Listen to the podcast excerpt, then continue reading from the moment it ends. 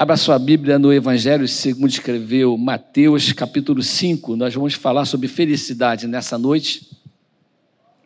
E felicidade é uma coisa que quase ninguém quer, né? Felicidade é uma coisa abstrata, porém muita gente entende que seja concreta é uma coisa que faz parte dos anseios do ser humano desde que o mundo é mundo. Porque felicidade é alguma coisa que Deus colocou no coração do homem. Nós nascemos e fomos criados para sermos felizes.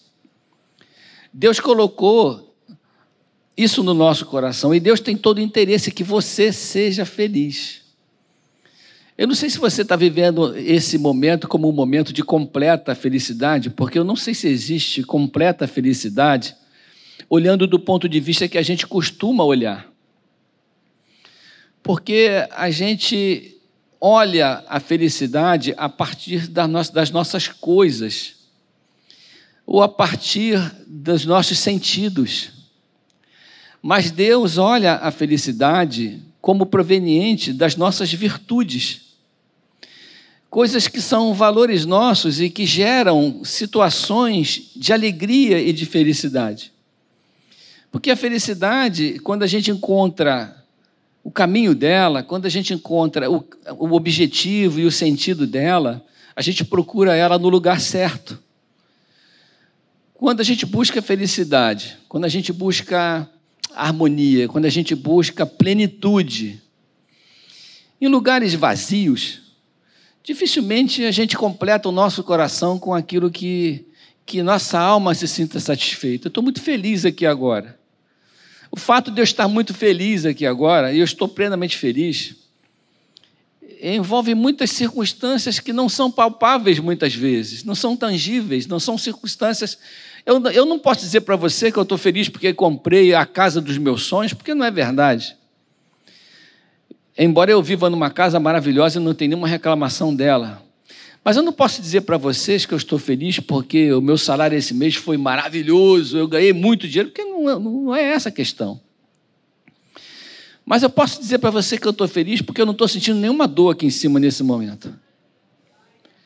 Eu posso dizer para você que eu estou feliz porque eu estou vendo meus amigos e meus irmãos aqui, que eu já abracei muitos aqui nessa, nessa noite, e vou abraçar mais ainda quando, quando terminar o culto. E essa comunhão me traz muita felicidade. Eu sou uma pessoa que Deus cuida, porque se Ele me colocasse sozinho numa ilha, eu morria, porque eu gosto de gente. Quem é, quem é, quem é assim é igual a mim? É igual a mim. A gente gosta de gente. Tem gente, olha, não é um defeito, tá? Tem gente que é mais reservada, né? Tem gente que gosta de ficar mais sozinha. Tem gente que gosta mais de ficar no seu canto. Mas eu gosto de abraçar. Eu, não me leve a mal se eu te abraçar e você não gostar de ser abraçado. Você pode me avisar, tá bom? Eu não gosto muito, pastor. Não fica me abraçando, não, que eu não gosto. Eu vou entender. É porque eu gosto de abraçar. Eu tenho um filho assim. Agora ele já desistiu. Ele já se rendeu, ele já vem me abraçando. Tá bom, pai, me dá um abraço aqui. Mas ele não é muito de. Né? Ele não gosta muito de, de toque. Agora ele já era, ele já, agora eu beijo ele. Ele já, ele já se acostumou. Mas ele nunca foi.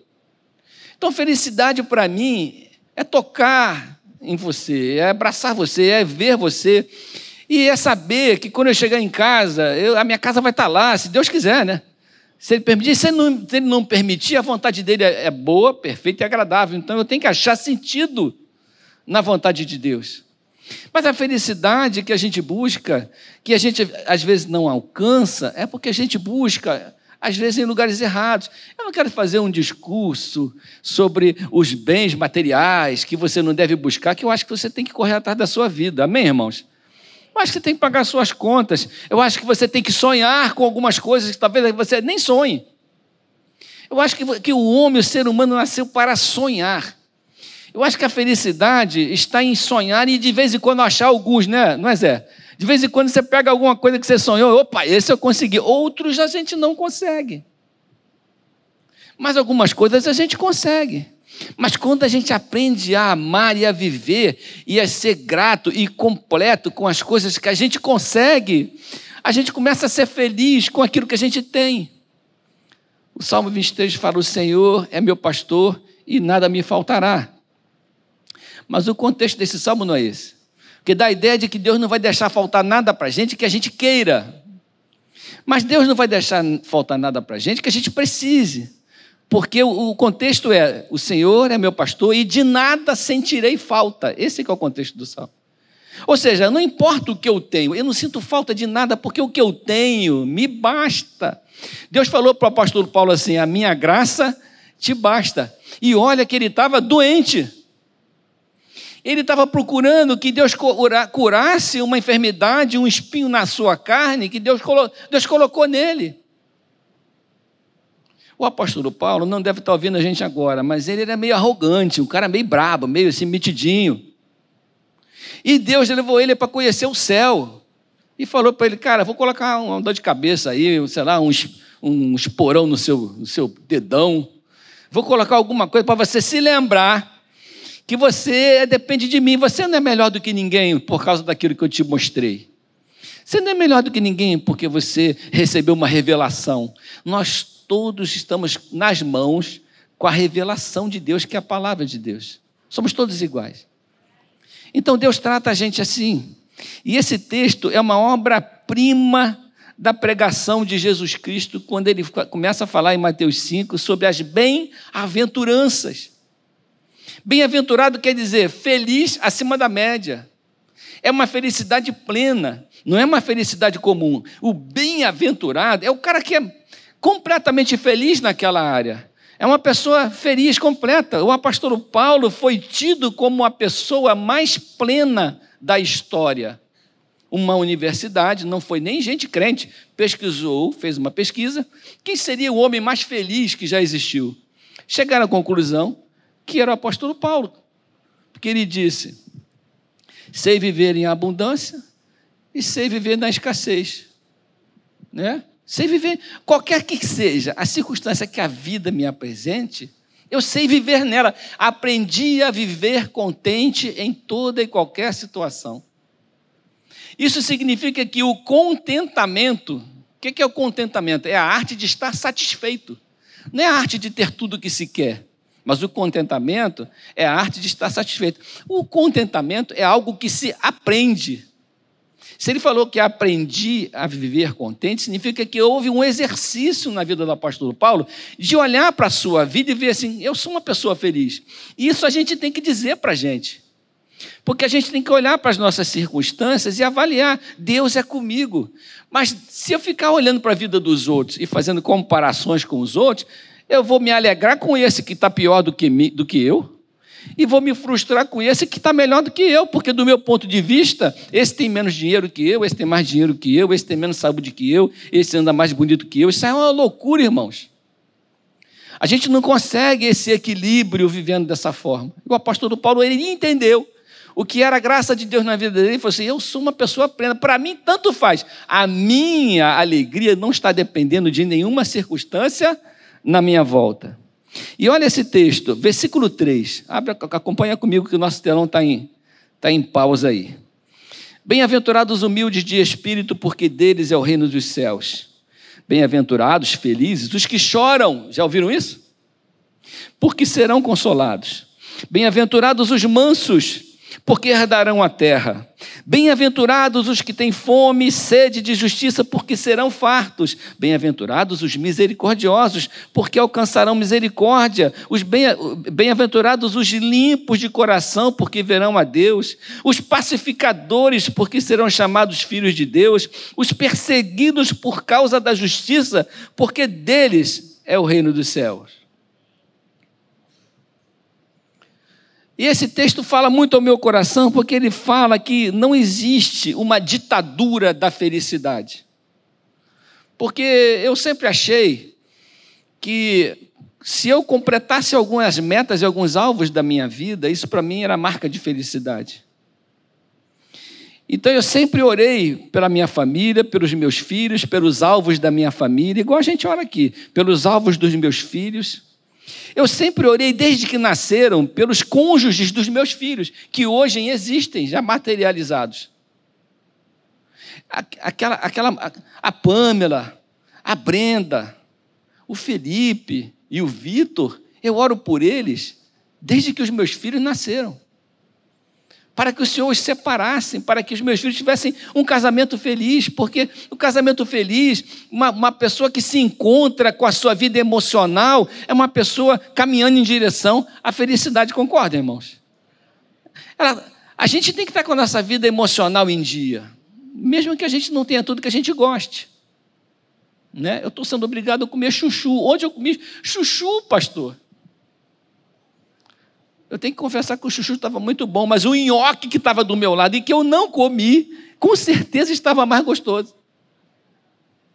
Mas isso vai mexer na minha felicidade? Eu estou alegre, eu tô, passei um dia feliz hoje. Estou cansado, mas estou feliz, porque morto não cansa. Então, se eu estou cansado, é porque eu estou vivo. Então, estou feliz. Quando eu, quando, eu, quando eu morrer, eu vou, vou ser feliz também, porque Deus está preparando outras coisas para mim. Né? Então, irmãos, eu estou descansadão, estou tranquilo. Mas eu queria falar com vocês sobre esse texto, porque Jesus define felicidade na virtude e não no patrimônio. Ele começa a falar assim: Bem-aventurados os pobres de espírito. Mas o pobre de espírito não é aquele que se desvaloriza, não é aquele que não se dá valor, não é aquela pessoa humilde, não é nada disso. É aqueles que aprenderam que não podem sonhar alto demais, que não pode viver expectativas inalcançáveis. É aquele cara que tem o pé no chão, entendeu? É aquela pessoa que olha para a vida e fala assim: cara, isso aqui é para mim, isso aqui é para mim, aquilo ali é para o outro. O, o, pobre de espírito aqui é o contrário do soberbo de espírito. Aquele que acha que é mais do que realmente é. Conhece gente assim? Conhece? O confessionário está aberto. Conhece gente assim? E o cara acha que ele é mais do que ele realmente é, e todo mundo concorda com ele para não chatear ele.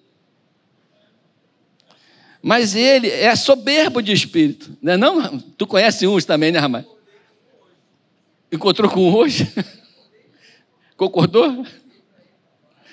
Então, ser pobre de espírito é ter uma visão real de si mesmo. Você tem que ter uma visão real de você mesmo, Alain. Você tem que olhar para você e falar assim: essa é a minha vida eu posso colocar o pé aqui. Até aqui eu estou seguro. Mas se eu quiser botar o pé ali, eu vou ficar instável. Eu preciso viver bem. Gente que não se, se afirma, que se firma em falsas expectativas, coisas que algumas vertentes do evangelho que é pregado hoje enfiam no coração das pessoas, falsas expectativas, né, pastor? Você tem que ser cauda, você tem que ser cabeça, não pode ser cauda, você tem que ser empresário, tu não pode. Imagina, todo mundo é empresário. Quem que vai trabalhar para essas pessoas? Todo mundo tem que ser empresário. Um, um, um pastor falou para mim assim: não existe crente pobre, seria pobre porque ele não é crente. Eu falei, cara, Jesus não era convertido. Foi a primeira coisa que eu falei para ele. Pastor, descobri agora que Jesus não era convertido, porque ele não tinha nada, nem casa, não tinha nada. O cara já nasceu pobre. Do jeito que o senhor está falando, nenhum, nenhum, acho que ninguém, tirando aquele, uma meia dúzia que tem na Bíblia, a maioria, tudo não convertido. Porque para você ser, você tem que ter dinheiro para você manifestar fé. Então, essa ideia de que a prosperidade material representa a felicidade espiritual é uma ideia falsa. Bem-aventurados os que choram, porque serão consolados. Não é esse choro aqui, não, é, não são as pessoas que sofrem. Graças a Deus você está sofrendo, porque agora você vai ser consolado. Não é isso que o texto está dizendo.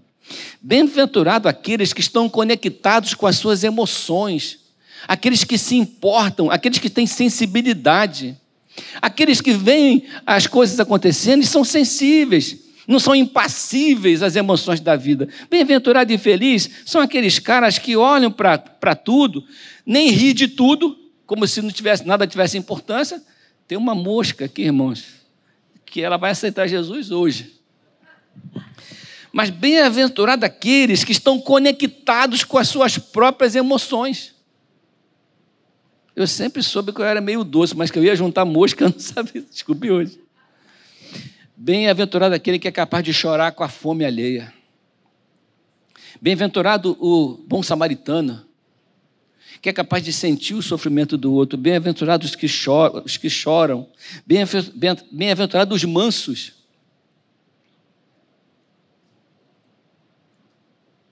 O manso não é o covarde. O manso não é aquele que leva desaforo para casa. O manso não é o que sempre apanha. Não, não. O manso é o que reage com sabedoria. O manso é o que pensa no que faz. O manso é o que não impõe a sua vontade. É aquele cara que não dá, não é aquele que dá o tapa na mesa e fala, tem que ser do meu jeito. Esse não é o manso. O manso é aquele, vamos conversar, vamos fazer um acordo, vamos arrazoar. O manso quer ouvir a opinião do outro. O manso considera o outro como uma pessoa importante. Isso quer ser manso, como Jesus era manso. Jesus tinha hora que falava na cara dos fariseus: vocês são hipócritas. E tinha hora que ele falava com carinho, porque ser manso não é ser covarde, ser manso é falar a verdade, mas ouvir a opinião das pessoas. Entender a realidade das pessoas. Quarto lugar, são 13, tá, irmãos? 13 ou 14, mas é rápido. Quarto lugar, Bem-aventurados que têm fome e sede de justiça, porque você será farto. Você pode ter fome e sede de muita coisa. E pode ser que algumas coisas que você tem fome, você não consiga se sentir pleno nisso. A questão de ser satisfeito está relacionado com qual tipo de fome você tem. Você está com fome e sede de justiça, Deus vai te fartar. E quando a gente fala justiça, não é justiça para mim, é também justiça de mim para o outro. Eu estou com fome e sede de ser justo também, não só de receber justiça sobre mim. Olha esse texto: como é feliz aquele que não segue o conselho dos ímpios, não imita a conduta dos pecadores e nem se assenta na roda dos escarnecedores. Salmo 1, versículo 1. Amém, irmãos? Bem-aventurados misericordiosos, porque alcançarão misericórdias de novo, né, é os que são capazes de sentir o sofrimento do outro, os que sofrem com os que sofrem. Jesus chorou com Maria, porque o irmão dela tinha morrido e ele sentiu a dor no coração de Maria. E olha que ele fez isso momentos antes de ressuscitar o irmão dele, o irmão dela. Sabe que ele não sabia que ele ia fazer aquele milagre? Ele sabia, mas ele está dizendo: antes de eu fazer o milagre, eu quero que você saiba que eu sinto a sua dor eu vou abençoar a sua vida, mas antes de eu abençoar a sua vida, eu quero que você perceba, Maria, que eu, eu sinto a sua dor, eu participo do seu sofrimento. Esse também é meu amigo, é meu irmão. Eu também, Deus sente a nossa dor. Eu percebi isso quando eu tinha, quando eu perdi meu filho, com seis anos de idade, naquela história que muitos de vocês já conhecem. E acabei, acabei, passando um tempo morando no interior de Minas, minha família ficou lá, aquela coisa de fugir da realidade, fui parar em Minas, trabalhando no Rio, rodava toda semana mil quilômetros. Toda semana, durante oito anos, eu rodei mil quilômetros.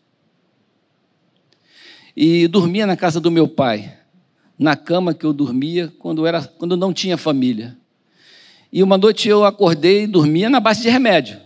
Uma noite eu acordei e vi o meu velho pai sentado, chorando e orando, e eu descobri que toda noite ele ficava sentado do meu lado, orando e chorando e orando por mim. Quando eu vi meu pai sentado, eu vi Deus ali.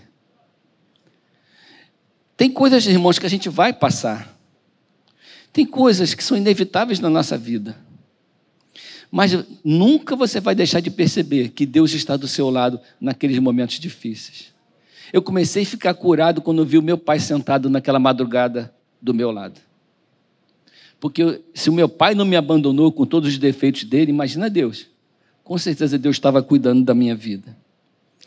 Bem-aventurados os puros de coração, aqueles que não têm maldade, aqueles que não, que não têm malignidade, aqueles que não têm má intenção, aqueles que são puros, que vivem separados da imundícia, que procuram manter o seu coração, sabe, limpo, da, da, quando eu falo maldade, eu estou falando daquele sentimento que as pessoas têm de levar vantagem sobre o outro, de prejudicar o outro, de ignorar o outro, de ter, assim, aquele coração maligno. Quem está entendendo o que eu estou falando?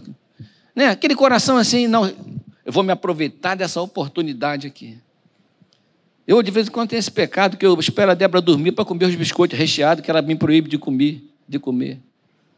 Então, assim, essas maldades, quando, quando você é limpo disso, você é feliz, porque você é, é sincero, as pessoas entendem que aquilo que você fala é verdadeiro, as pessoas olham para o teu rosto e acreditam em você. Né, pastor? A pessoa, se a minha esposa olhasse para mim e não acreditasse em mim, eu estava lascado, eu não posso, não posso ser feliz se a minha mulher não confiar em mim. Eu não fico tomando conta dela e nem ela de mim. Até porque isso não existe, ninguém consegue tomar conta de um outro 24 horas por dia. Então você tem, tem que confiar na pessoa.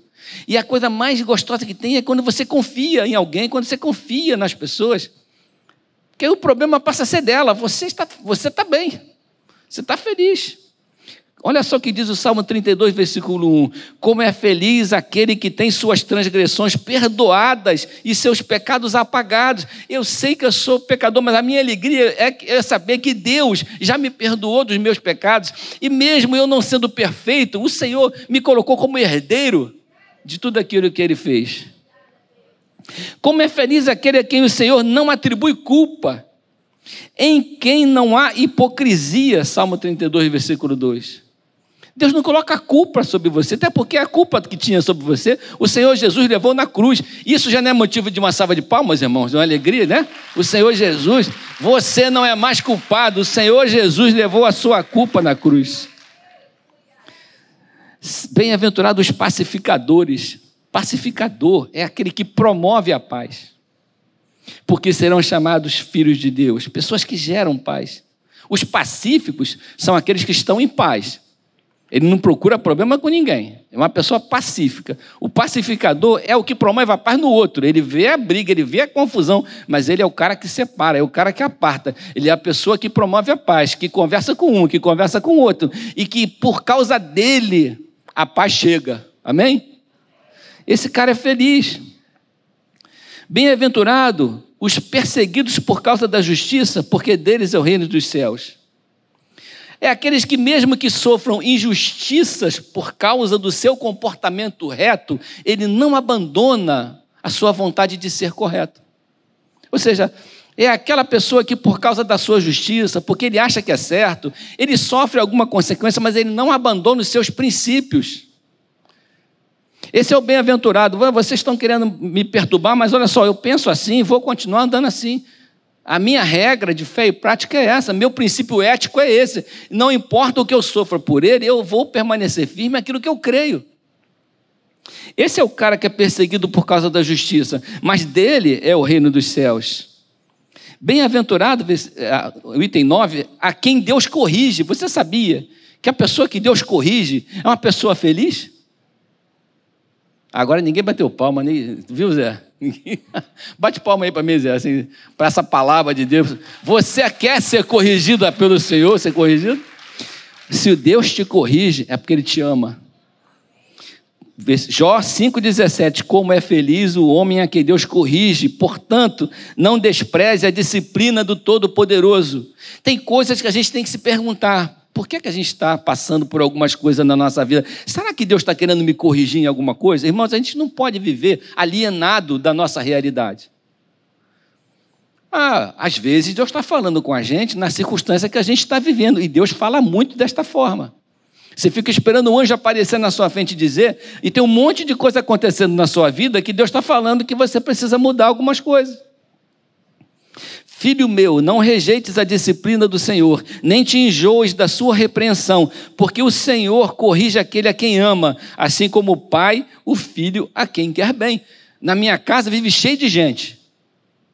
Gente que eu trato bem, amigos dos meus filhos, desde pequenininhos, frequentam a minha casa, comem a minha comida, dormem na nossa cama, invadem a minha geladeira, se bobear, ainda leva alguma coisa que tem lá. Leva a marmita. Essas pessoas são abençoadas na minha casa, mas eles não são meus filhos. E aqueles que eu não posso corrigir, eu também, também não posso deixar a minha herança. Olha aí. Porque se eu não posso corrigir porque não são meus filhos, também não posso deixar sobre eles a minha herança, a minha bênção.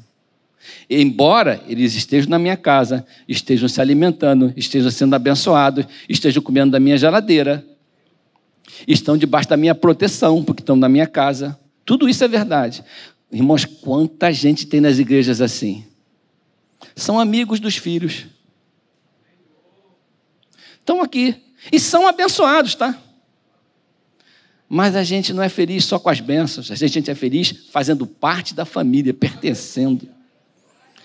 Como é feliz o homem a quem Deus disciplina, Senhor, aquele a quem ensinas a tua lei. Porque a gente ensina nós, os nossos valores para os nossos filhos. A gente não ensina os nossos valores para o filho do vizinho. A gente ensina para os nossos filhos. Salmo 94, versículo 12. 10. Bem-aventurado aqueles que amam estar na casa de Deus. Amém? Né? Eu sou nesse aí, eu sou um dos felizes. Olha os textos. Como, aí já saí daquela bem-aventurança, já estou extrapolando porque estou achando cedo hoje, pastor.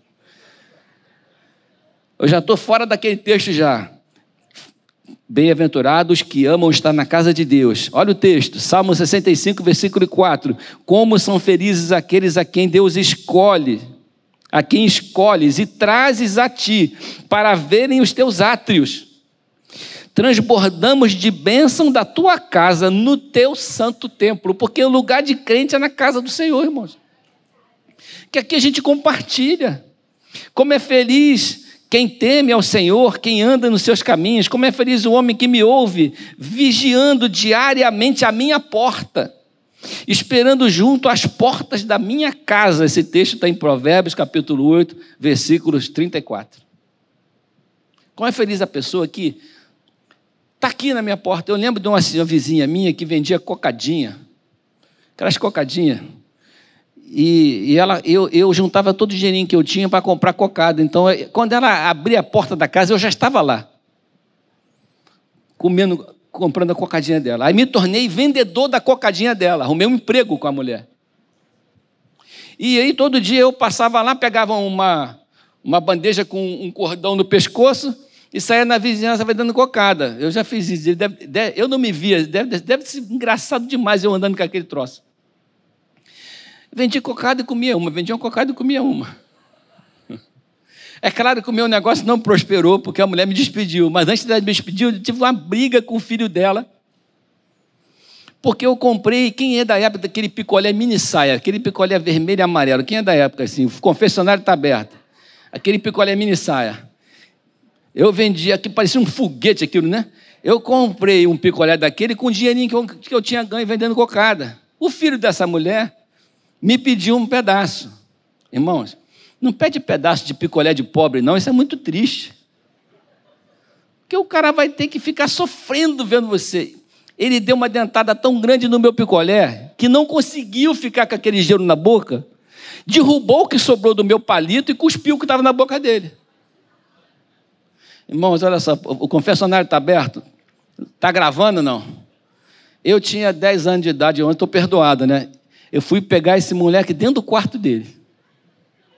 Eu corri atrás dele até pegar ele. Tão triste que eu fiquei dele ter comido o meu. Eu não consegui bater nele porque a mãe não deixou, mas talvez até apanhasse. Mas eu corri atrás dele. Miserável. A minha cocadinha, meu picolé.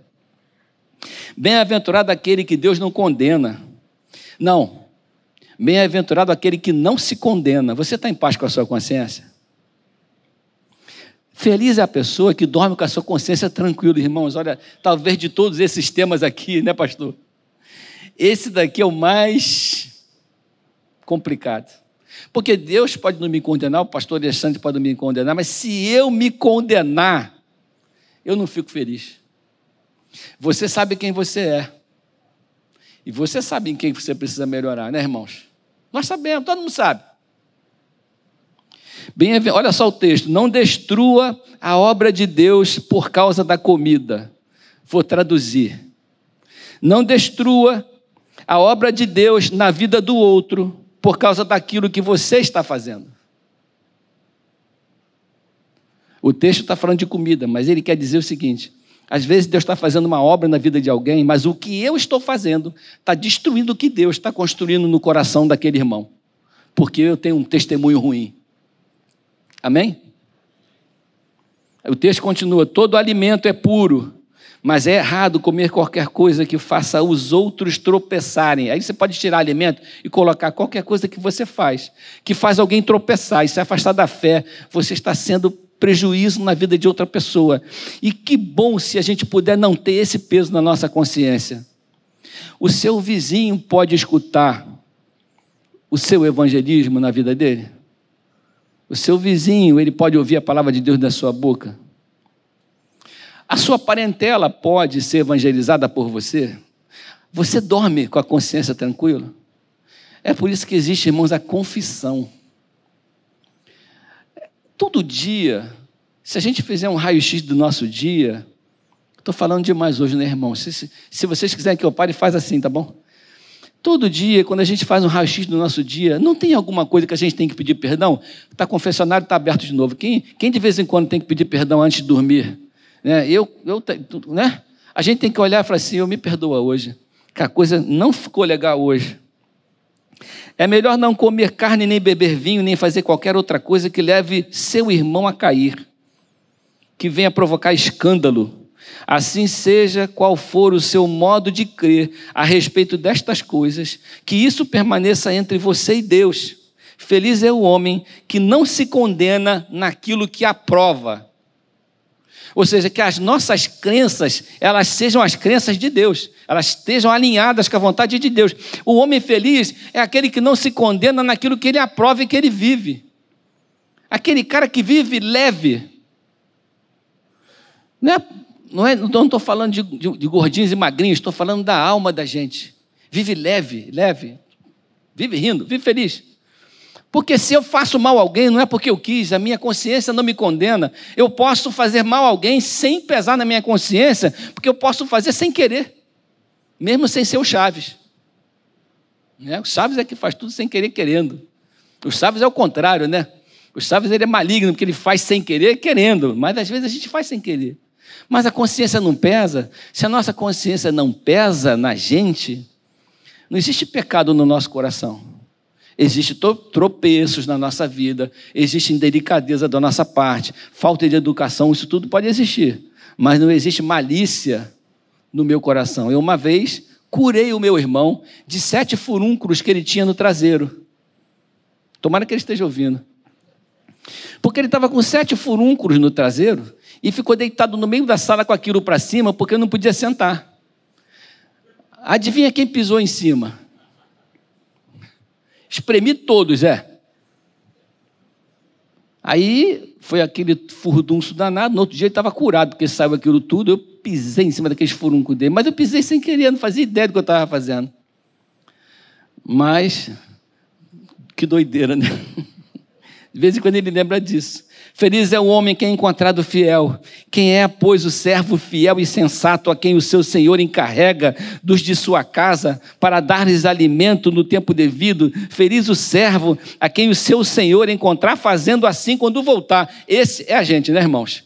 Feliz é aquele que permanecer fiel quando Jesus voltar, irmãos. Cuida da sua vida espiritual. Isso vai trazer felicidade. Feliz aquele que não espera a recompensa, que não faz as coisas esperando o favor dos outros, que faz porque tem vontade de fazer. E que não fica chateado se não for reconhecido, e que não fica magoado com o irmão que não bateu palma, e que não, não e que fez por fazer. Jesus fez o que fez e mataram ele. E o povo que recebeu ele um domingo antes com festa e ramos, no domingo seguinte falou: mata eles e solta Barrabás. O mesmo povo. Mas feliz é aquela pessoa que não depende disso, que quando abençoa alguém, abençoa mesmo aquele que não merece. Amém? Mesmo aquele que não merece. Chega, meus irmãos, falei muita coisa. Mas eu queria que você levasse para casa essa ideia. A nossa felicidade, a nossa alegria está viver, está em viver de acordo com aquilo que, que Deus colocou no nosso coração, que é vontade dele, de acordo com os nossos valores. Você não é menos triste, menos feliz porque você não tem um Corolla.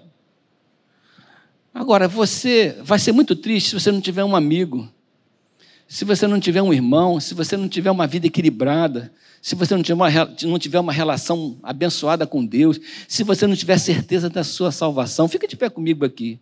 Eu quero saber se tem alguém aqui nessa noite que quer estabelecer um vínculo, um concerto com o Senhor Jesus. Ou quer aceitar Jesus no seu coração e quer viver uma vida feliz com Ele, ou está um tempão meio barro, meio tijolo com a igreja e quer agora retornar e quer fazer um, um concerto com Ele. Tem alguém? Tem alguém que quer? Eu quero, eu quero voltar para o Senhor, eu quero ter um compromisso com o Senhor. Eu quero vir para a igreja, eu quero, eu quero estar tá acertando a minha vida, não quero mais andar mais ou menos. Tem alguém assim que quer receber uma oração? Se não tem, que Deus te abençoe. Agora, para nós que somos filhos de Deus, se alguma coisa que a gente falou tocou no seu coração, vamos orar, pedir ao Senhor que nos abençoe. Porque que Deus quer é que você seja feliz, amém, irmãos? Então, vamos dar uma salva de palmas de felicidade para o nosso Deus, porque Deus tem sido generoso para conosco. E quando eu chegar em casa, irmãos, tem uma saladinha de chuchu abençoada me esperando. Que Deus te abençoe também. Que as coisas da sua vida sejam coisas abençoadoras, mas que você seja uma bênção na vida das pessoas. Vamos orar. Pai amado, obrigado por esse tempo que passamos juntos em comunhão na tua casa. Obrigado, Senhor, porque o Espírito Santo falou com a gente tantas coisas nessa noite. Obrigado pelos hinos que temos cantado, os louvores, porque são para ti, não são para agradar o nosso coração, são para que o Senhor receba. Obrigado porque essa mensagem pode ter curado muitos corações aqui em tantos lugares, como curou o meu, como tem me abençoado. Então, Pai, nos ajuda a gente precisa viver um dia feliz. O nosso tempo de vida precisa trazer alegria para o nosso coração. Quem sabe a gente está valorizando coisas que não, não tem valor nenhum e deixando de valorizar aquilo que realmente importa. Que a tua graça, teu amor esteja conosco todo o tempo. Que a tua igreja aqui seja ricamente abençoada. Que a nossa família, os nossos filhos sejam felizes. Que a nossa vida seja uma vida próspera, não em dinheiro somente. Que é claro que a gente quer que a gente tenha uma vida digna mas o que a gente quer é que a gente tenha uma vida plena, igual a do apóstolo Paulo. Que mesmo que a gente esteja passando algum problema, a gente se sinta feliz, porque o Senhor tem estado ao nosso lado todo o tempo e tem nos abençoado. Nós te pedimos, Senhor, que nos leve para casa, guardados e protegidos pelo teu amor. Nos cuide de nós, cuide das nossas dores, das nossas enfermidades, da nossa família, dos nossos filhos, como já foi orado aqui cuida dos nossos relacionamentos, abençoe para que nós possamos ser admirados pelas nossas virtudes e não pelos patrimônios que a gente tem. Mas que as pessoas possam admirar o Jesus que transparece em nós. Nós oramos em nome de Jesus. Amém e amém.